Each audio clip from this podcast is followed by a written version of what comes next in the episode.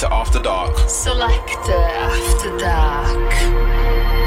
Brought to you by the British Council. Hey, this is Dave from Ad Hoc Records. I started Ad Hoc here in Manchester five years ago after becoming friends with some insanely talented producers and becoming inspired to showcase that music to the rest of the world. The After Dark mix of tracks I've been listening to a lot recently with uh, some new releases on the label in there too. If you like the sound of this, be sure to drop us a follow on Instagram at Ad Hoc Records. Hope you enjoy the mix. In the mix. In the mix. In the mix.